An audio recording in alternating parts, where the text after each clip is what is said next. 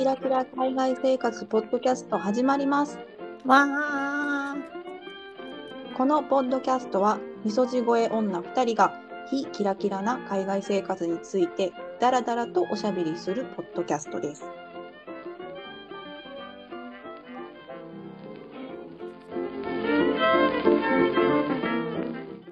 たまちゃん、こんにちは。こんにちは、まるちゃん。どうも。どうも。よく、あの、海外に住んでると、結構海外って危なくないですかって聞かれることないです？ああ、そういう風なイメージを持ってらっしゃる方、多いよね。そう、多分結構多いと思うし、私自身も多分思ってたと思うから、すごいその質問ってわかるんですよね。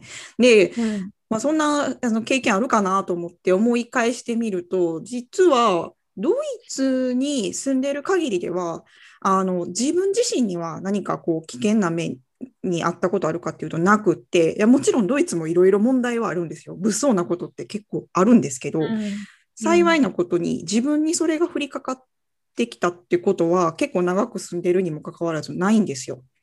お、この十何年、ゼロ件。ゼロ件。うん、私もそうだな、十何年でゼロ件かな。でしょ？意外にないのよね、あの、うん。なぜか。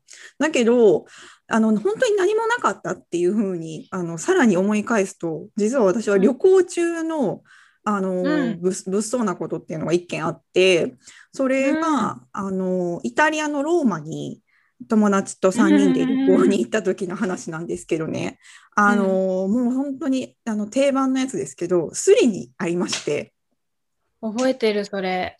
でしょ？そう。んそう。で誰と行ったかっていうと元同僚のあの、うん。そのたまちゃんと一緒の会社でたまちゃんと一緒に働いてた時の会社のたまちゃん以外の、さ他の3人の同僚と旅行に行きましてでもう本当定番ですよね、なんかあの旅行に行ってすりに会うっていう定番なんですけど。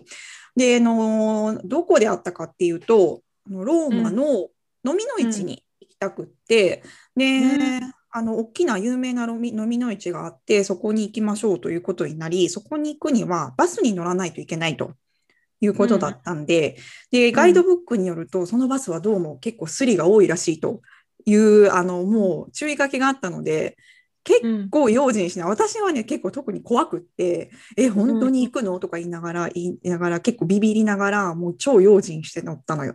で、行きは、みんなもうガチガチに用心していって、無事に飲みの市に到着しました。で、その大きな飲みの市もぐるっと回って、へえ、こんなものあるんだ、あんなものあるんだって言いながら回って、さあ帰りましょうということで、問題は帰りなんですけれども、あの、帰り、同じくまたバスに乗り込みましたよね。で、そこでね、うんそちょっと記憶があやふやなんだけど、そこのもうバス停、最寄りの駅に乗った時かは忘れたんだけど、とにかく人がめっちゃ乗ってきたのよ。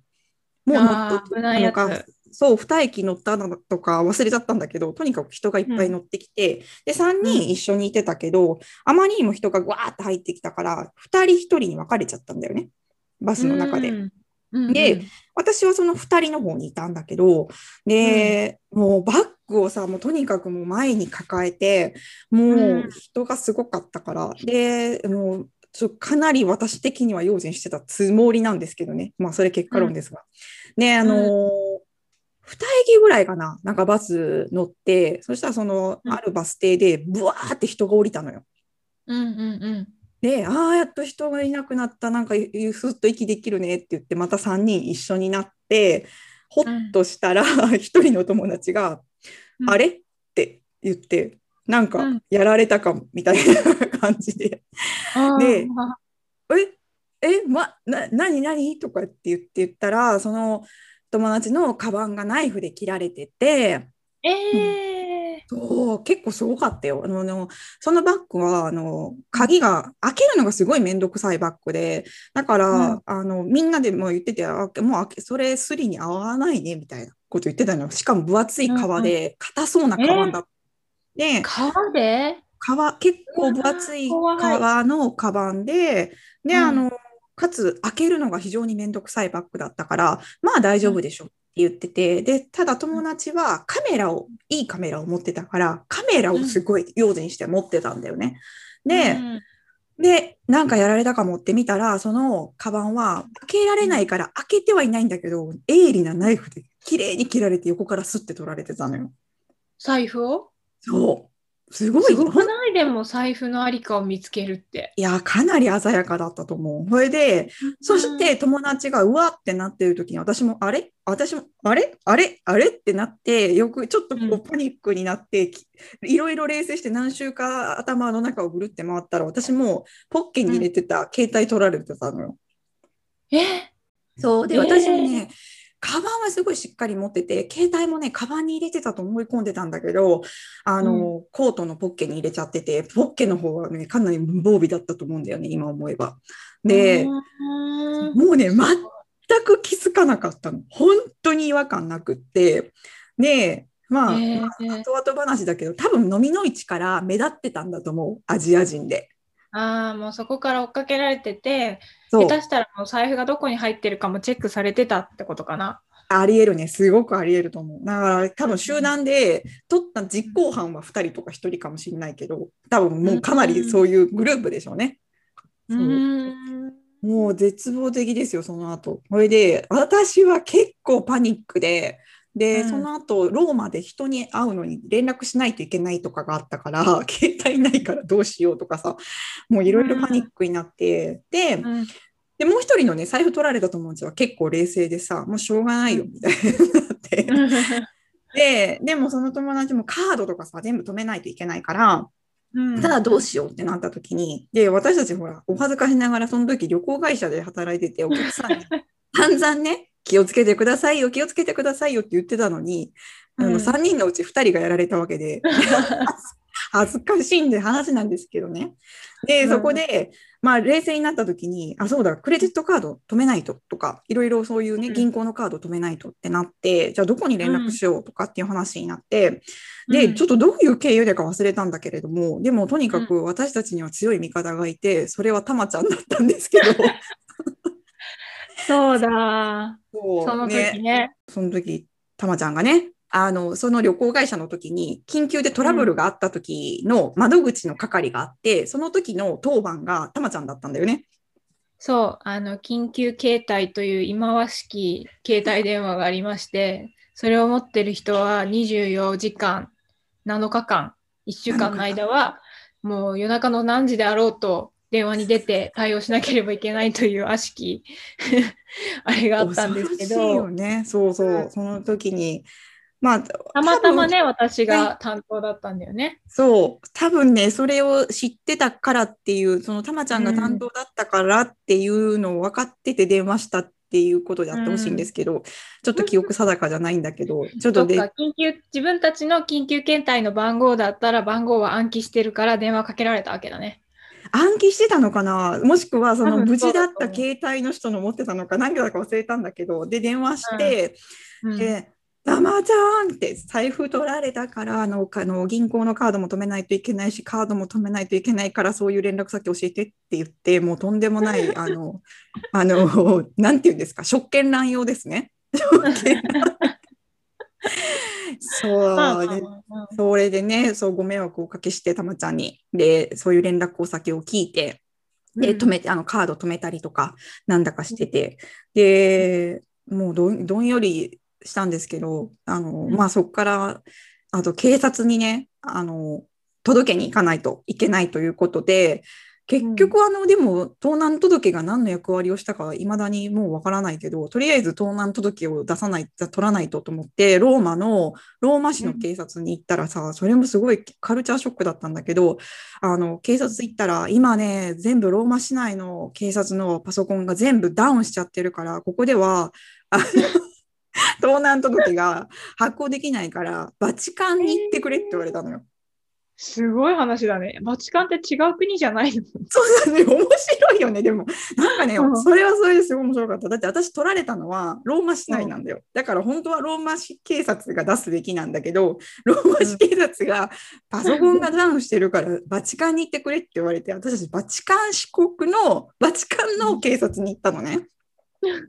なんか記念になるよね。バチカンでさ、警察行ったらさ、うんもう、なんかさ、もう多分いっぱいいるんじゃない？そういう事件が。なんかあるかわからないけど、あの、ん。そういう人たちがいっぱいいた。同じような目にあったっぽい人たちがいっぱいいて、じゃあローマで、ローマでと取られて、私たちバチカン警察にお世話になったって、なんか思い出だね、みたいな。さ、思いこれも思い出だねっていう風になって、まあおかげでなんとなくビビっちゃって、もう大きな買い物とか確かしなかった気がする。ちょっともしかしたらかが、なんて言うんだろう、何かが外れて大きな買い物するかもって思ったけど、もうビビりすぎて、もう本当に質素な旅行した気がする、その時。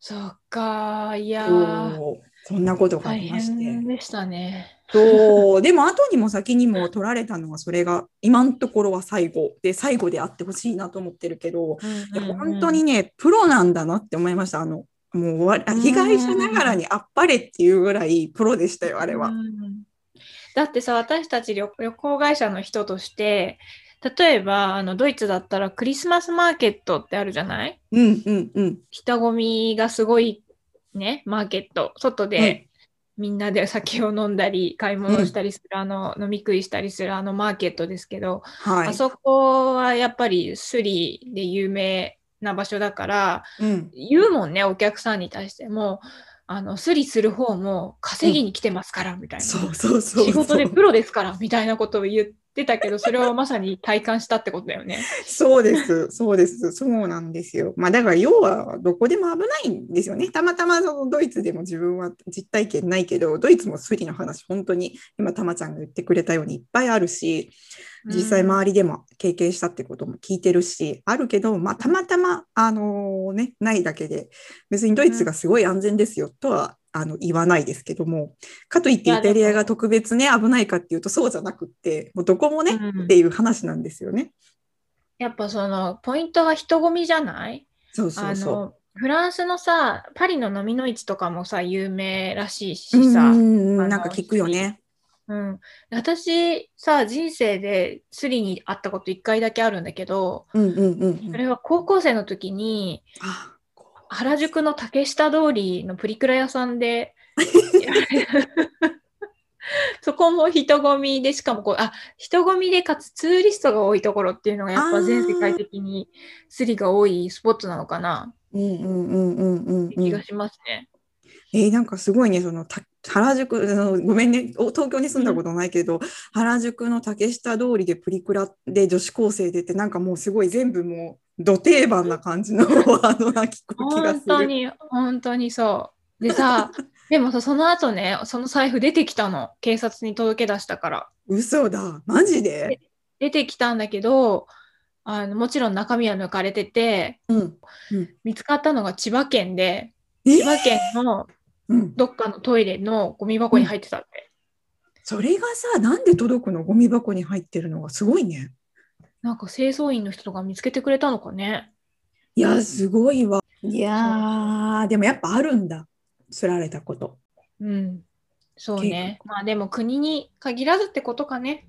そういうことですね、本当に。なんで、あの、海外って怖くないですか？危なくないですか？って言われると、まあ答えは、たまちゃんが言ってくれた通り、世界中どこでも人が集まるところ、ツーリストがいっぱいいるところっていうのはうん。危ないかなって感じですよね。感じがしますね。